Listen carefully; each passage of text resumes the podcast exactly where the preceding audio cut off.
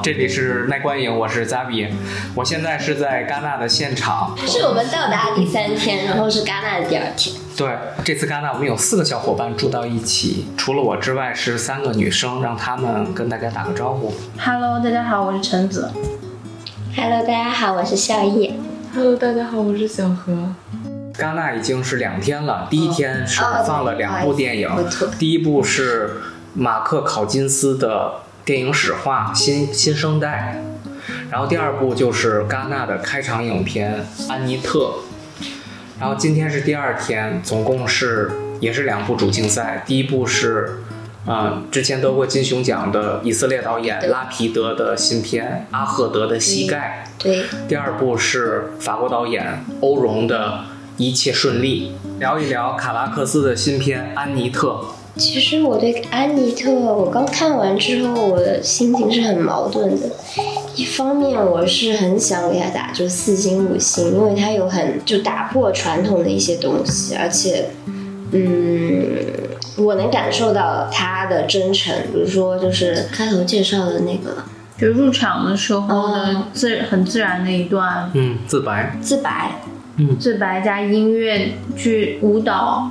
然后主创也在那个也出现在那个里对，面，导演本人也出现在了里面。就让你觉得这个电影就是来玩的，对那种很很自然的。他有他有邀请呃现场观，他有跟就是现场的观众对话，就是电影本身是在和观观众对话。他的技法和他的玩味的一些内容让我觉得很有意思，但是就是音乐剧本身内容，我觉得会有一些让我失望的地方，就比如说它流出的一些就是物料啊什么，让我觉得它可能是一部传统一点的我们认知上的那些那种歌舞片、歌舞或者是音乐剧，嗯，至少是那种就面向大众的一部电影。但其实并不是，其实还是非常的卡拉克斯，然后它的内核还是挺黑暗的，就可能是因为它本身自身的那个特质，嗯，所以我看完以后也觉得有点消化不了。你们呢？就是觉得看之前就觉得卡拉克斯肯定会呈现不一样的东西，但没想到还是能超出预期的，就是你它的形式是你想不到的，就会也感觉是杂糅了很多元素，但是我个人还是蛮喜欢这个作品的。嗯，因为我看看之前没有看简介，也没有了解任何关于这部片的信息，然后我没有想到是一个歌舞片，然后看，但是。嗯，其实这个故事就非常非常简单，基本上两句话就能说完。但是是卡拉克斯就是用它新的形式，让就是很简单的东西有变得有了门槛去理解。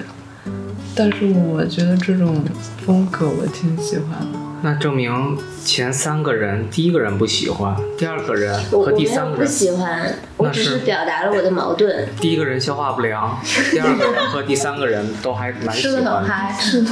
但我觉得应该是卡拉克斯他的特质是让我是一直是持着很纠结的状态，因为他他本身是一个特别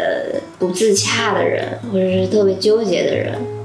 他每次他每次在电影里面表达的一些东西，都让我觉得他，呃，他的疯狂的那一面和他就是，嗯、不是说执着吧，就是偏执的那一面。但是我的我对他的感觉就是他真的从骨子里的浪漫，就是他不管拍什么样的主题，包括这个其实是非常黑暗，然后复仇有就是相关的一些主题的故事，但是他的仍然会让我感觉到这个故事很浪漫，然后他的关于死亡或者关于呃黑暗的东西，但是它都是拍的非常非常的美，就是以非常美的形式来呈现，所以嗯，但是我其实看他这个片花看过好多遍，因为这个卡拉克斯这个新片会在全法都公映嘛。UGC 的电影院我是几乎每天都去，然后所有的电影开场都会有这个卡拉克斯的这个片花。然后我在看完片花以后，特别期待这部电影能够看到，尤其是在戛纳首映去看。但是在看的过程中，我发现一开始我还是特别的兴奋，嗯尤其是它的最开始的开场，就是呈现出一种特别新奇的方式是，包括你要跟现场互动，包括你一开始卡拉克斯真人出镜。然后他以这种方式去如何呈现，他是在拍一个什么样什么样的东西，给大家带来的这有还有最开始的这种灯光跟音乐造成的这种视觉冲击感，这些也是我喜欢的元素。但是我在看的过程中，逐渐的由期待值从最高一下降到最低，是从哪边开始？因为我会觉得他的这个片子在拍的过程中总是有很强的断裂感。断裂感。对，就是我每次在看着看着，突然就被硬生生的给扯到了另一边，就完全没有一个逻辑的连接性，让我有一种你指的是生生的被扯开的感觉。你指的是哪一部分的故事？就是他在呈现舞台上的效果和在生活中的效果这两个效果的呈现，对于我来说，它的这个混合感让我有时候就相当于我没法带入到这个电影本身里面。我有时候会在观察它这个在舞台上呈现的一种效果的时候，我会不由自主的在想，这时候这是舞台还是生活，是真实还是虚幻？我不停的在思考这个点的时候，它的场景就又变了，没能等到我的逻辑跟上它的节奏，就会不停的让我产生一种混乱感。你不觉得这是它魅力所在吗？我也觉得是它的魅力。嗯，对于我来说对于我来说，我觉得这是让我无法自己把控，我去看这个作品会让我产生心慌，这是我不喜欢的，让我产生不安全感。啊，你会不安全感？我理解你这种感觉，对，但是、嗯你没有抓住一个舒适但是我觉得他就是对他跳出了我观影的舒适圈舒适圈吧，那就是他的他有刻意要去打破的。对呀、他就是他的目的所在吧？但是如果是对我理解你们说的这种，呃，应该多去尝试新的、不同的呈现方式，去增大自己的观影内核呀，还有开阔眼界。但是对于我来说，突破我的舒适圈是我最抗拒的一件事儿。这就戛纳的，这也是戛纳的目的吧？嗯他每一部影片都是有这种感这感觉，就是去突破电影本身的一些界限，给你更多关于电影这个东西可能的可能性。那顺着我就其实有一个问题想问你们，就是你们在参加电影节看每一部全球首映的时候，你们是为了去增大自己对于电影的新形式，或者是自己以前未感受过形式的理解，还是你们想在自己已经理解的影片领域里加深？就是你们想拓宽还是加深对于观片这件事儿？拓宽吧，拓宽，啊、我跟你们，我跟你们这一点挺不一样的。我觉得我是想加深，比如说我做，比如说这其实跟专业又扯到一起了。就像是今天欧荣的这部影片，我就会特别喜欢，而且我也会很关注，而且我也会再想多看几遍。你觉得它是加深了你哪一方面？它是加深了我的专业，以及对于专业上的理解，还有它对于我研究的社会问题的一个补充。啊，所以你你研究的专业是指就是医学上的，对，它首先是呈呈现出了医学，又呈现出了一个性少数群体，再一个又呈现出了包括抑郁症、包括呃老年群体以及安乐死这些医学化。那那你跟他们观影的目的不一样，你是对他们是就是嗯就迷影的那种感觉，你是一种社会你学是通过电影学学习的感觉，有没有？有，因为我以前也是，就上课的时候上就是，呃，文化研究的课，就是会用电影来作为一个媒介来去研究，包括我之我之前写的毕业论文，就是关于电影或者电视剧对于就比如说中国文化和西方文化的差异，或者是就是 stereotype，嗯，刻板印象之类的。电影还是一个挺宽泛的一个领域，它只是一个媒介，你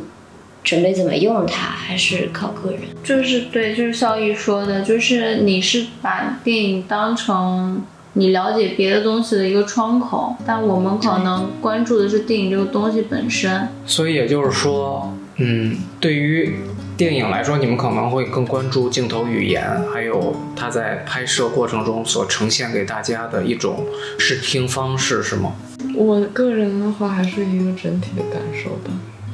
这个整体感受是主观的还是客观的？嗯主非常主观的，嗯就是，呃，感受不好，就是哪怕一部片子我没看懂，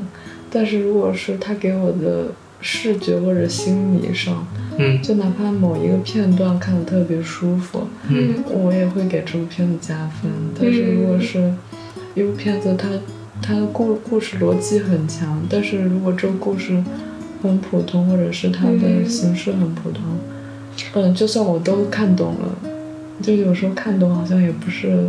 能加分，能给这部电影加分的。明白。哦，那你说的就是我们第一天看的第一部电影那样，就是他在就是电影史话，他说的就小标题第一点就是突破原有的电影语言，嗯增加更多的一些了解更多的电影语言，或者是会有会有一些新的东西。对，因为旧的东西，我们就包括我来戛纳也不不准备看，嗯，旧片的重映。我觉得如果是想要那个看经典的片子，或者是想要知道电影这个基础的话，我们看老片就可以去巩固就是自己的审美。但是如果是来电影节，就要看最新的、最不一样的东西。而且还是戛纳精选。对，然后阿彼得这次是对正好在柏林电影节当完评审过来，所以他最近亮相还挺多的。然后这次在戛纳又入围了两部，一部短片，还有一部这个主竞赛。是对嗯，明天就可以看到他的短片了。在第六人民医院之前，一起。对我有可能是这样，我是先看一下拉皮德的这部短片，然后就退场。有有之前之前那个是不是柏林？就是蒂尔达斯文顿的那个哎哦，人人类的呼声，人类的对呼，声他那个结束之后，直接基本上走了一大半人。嗯后面是什么艾达？艾达怎么对，了？爱达怎么了？对其实也不错了。对，其实也不但很。多人就是冲着那个阿莫多瓦去看的。好，那咱们轮流说一下阿赫德的膝盖，你们的感受我。觉得我以我现在的审美，暂时还没办法。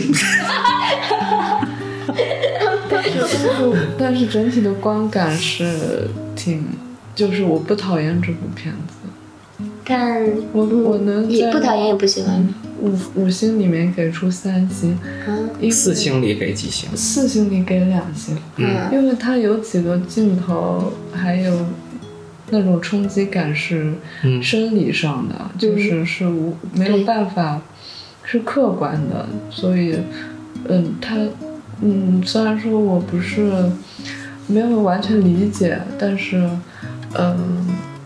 也嗯至少拍的是不错的。嗯对，我不否认这一点。嗯我觉得拉皮德在他镜头语言上面，他玩的花样是特别多又特别顺，可以看到他基本功完全就是没有问题。然后，但是就是他整部片子流露出的态度，让我觉得就让我很不爽。嗯，怎么说呢？就是因为这部片子是关于一个导演的一些事情，就是他在生活中经历的一些事情，所以这部片子本身它没有太多的内容，只是在在讲他一些就是回以色列的一些经历的一些事情本身，他会把一些就是一些很平常的事情玩出花来，但是这并不能掩盖他空洞，他试图试图表达什么？你们你们觉得你们理解了吗？我觉得我理解不了他想表达什么，因为不，我觉得 那我先说吧，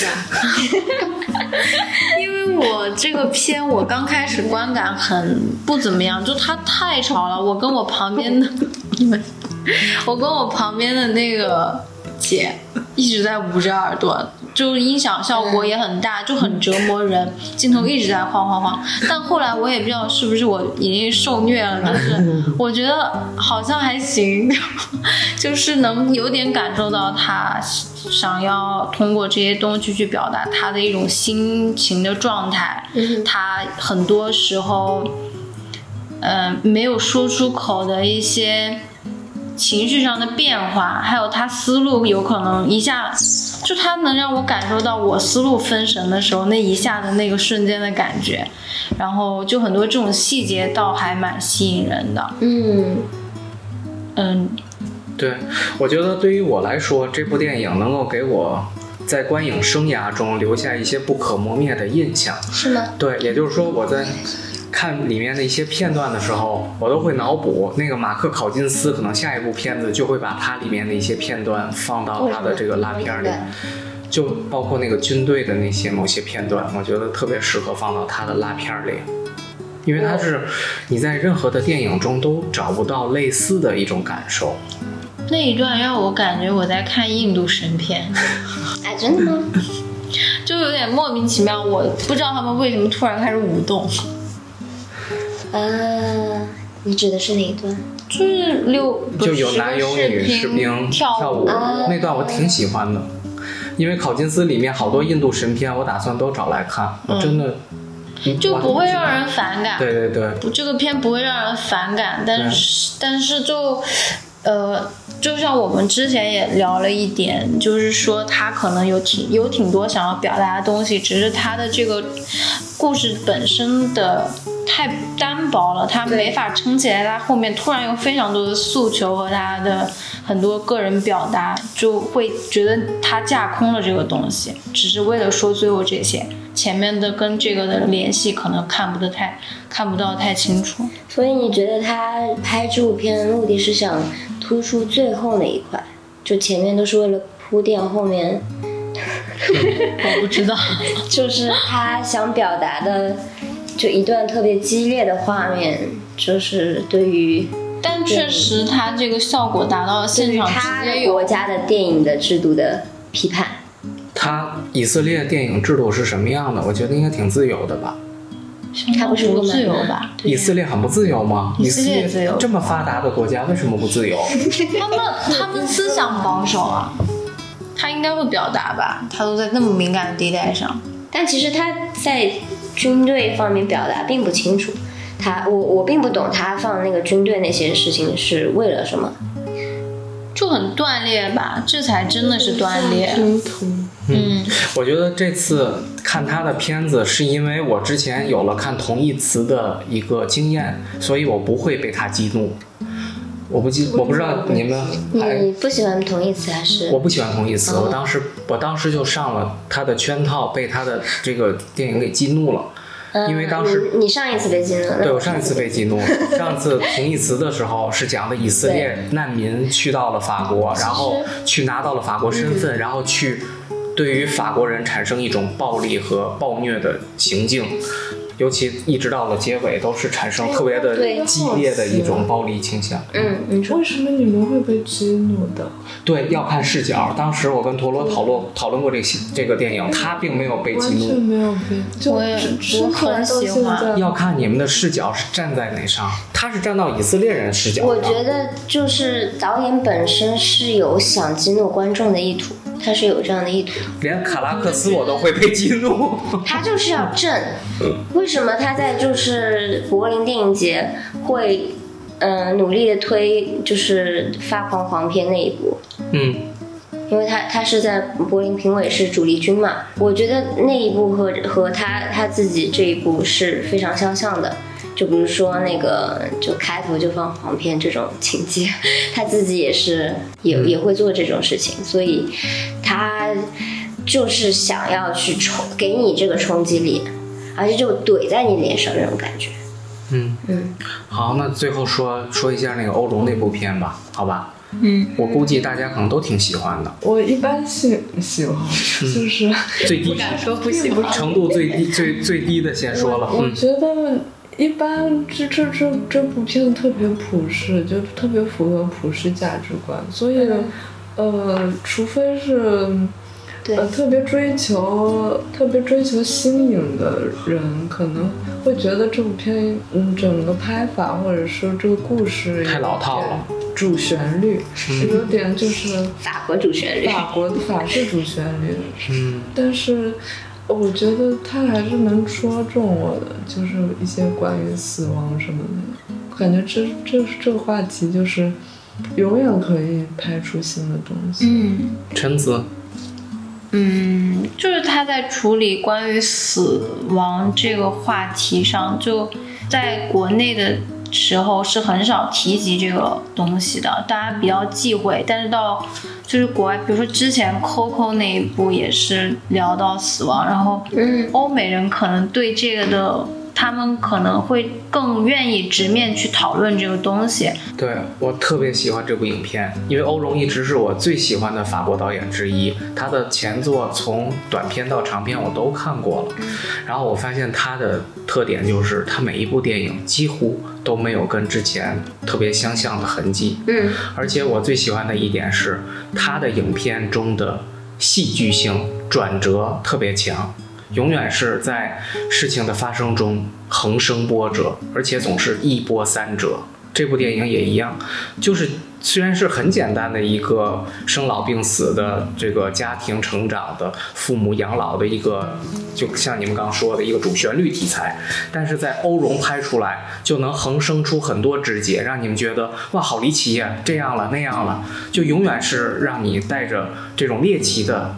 窥探的心理去看这个家里出现的私事，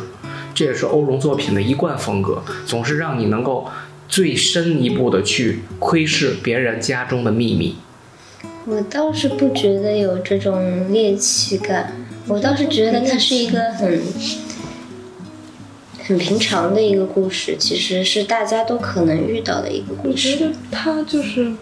呃，我我理解那个 Xavier 说的，但是这种冲突是使使这个电影继续下去的基本的元素。对，就是其实每一部电影都需要这种矛盾才能继续，故事才能继续。对我反而觉得他在戏剧冲突方面并没有特别大，或者是他有刻意的要去渲染哪一方面，他反而是比较以以一个朴实的一个手法来，嗯，甚至是诙谐的。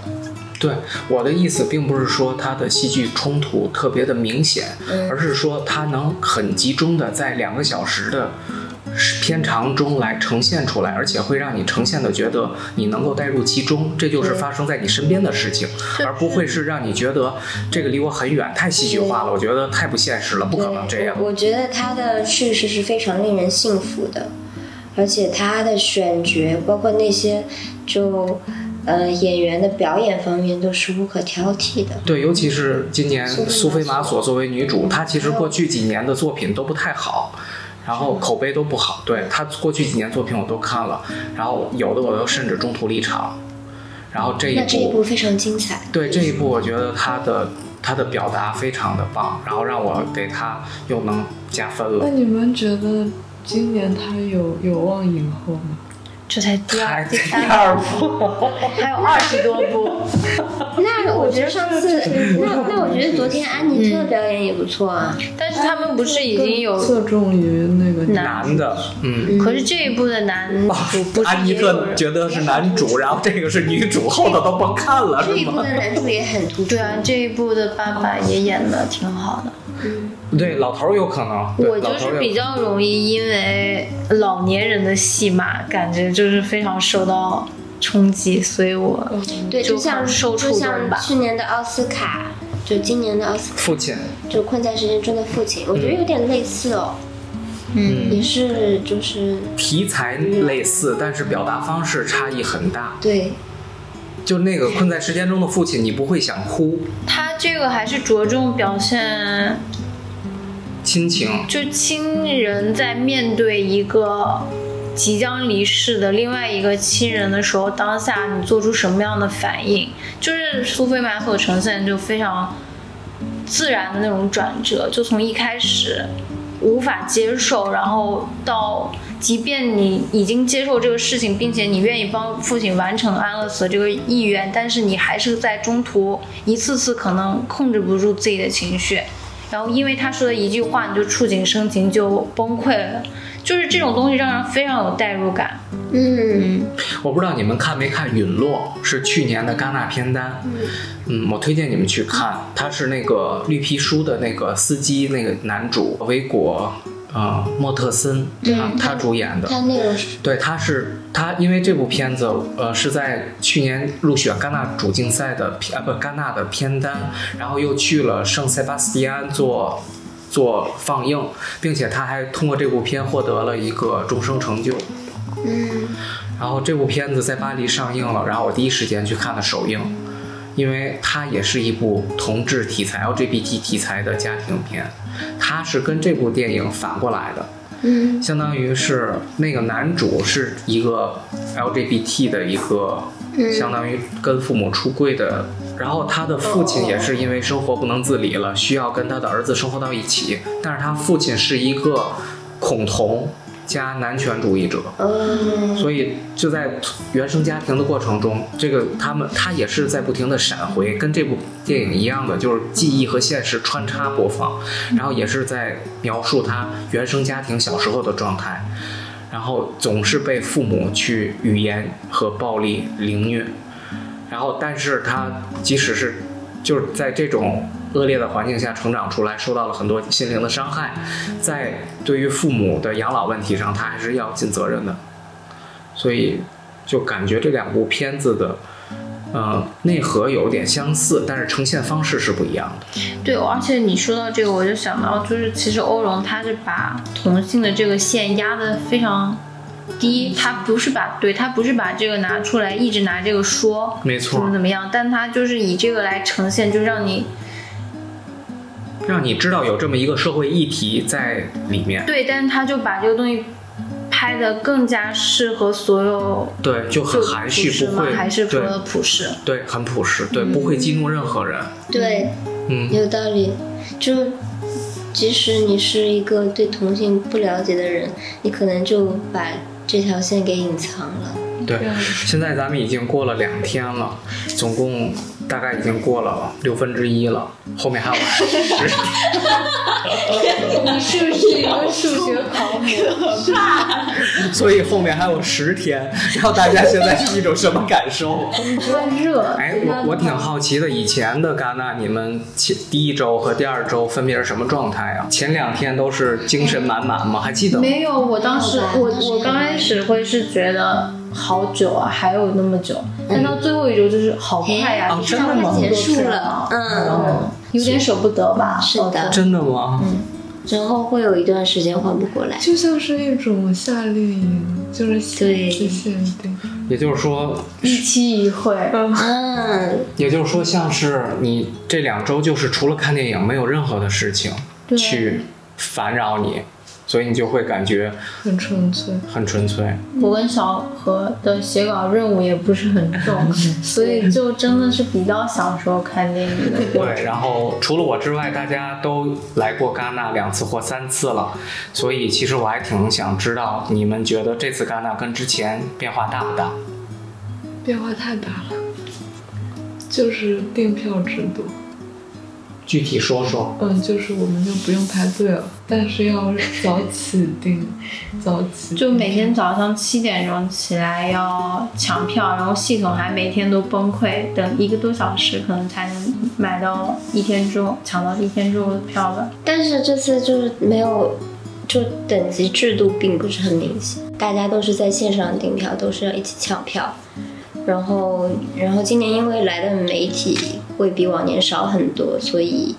呃，大家都应该都能订到吧？因为媒体来的少，所以大家都能订到。但是，排队了，嗯，是但是由于取消了排队这个这件这个规则，导致有一些优先级别的证件，他们可能失去了他们的一个优势。啊今年没有那么热闹，今年线上就没有那种大排长龙，就一直永远每一个厅外面都非常非常多人，然后举着票的，呃，举着那张牌子想拿到票的人也很多，然后大家西装革履的，就非常热闹。但今年就，而且这个天气太热了吧，就有点影响到你的心情或者说就状态吧。之前那个五月份的戛纳比较，就是整个状态都比较闲适，就有一种又在度假，然后又在看电影，就整个人的状态都非常舒服。但是七月份就太热了，可能也会影响到。不同圈层会有不同的感受吧，就比如说我媒体和市场市场、市场和就是来但是就走看的明星。因为我是戛纳电影节是我第一个参加的欧洲三大，嗯，所以我我反而是到威尼斯，觉得威尼斯很棒。嗯，那个是我最后一个参加的电影，就是三大，我也差不多，对吧？因为它是一个岛，又完全孤立于外界，对，然后你到那里之后，就是你就是，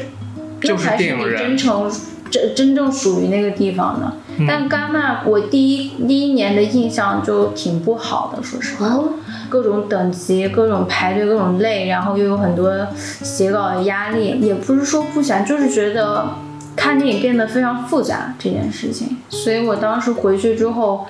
想第二就是在想第二年要不要来的时候，还纠结了很久。但它的一个魔力就在于，你第二年你一定会来的，就是你肯定是想再回到这个地方。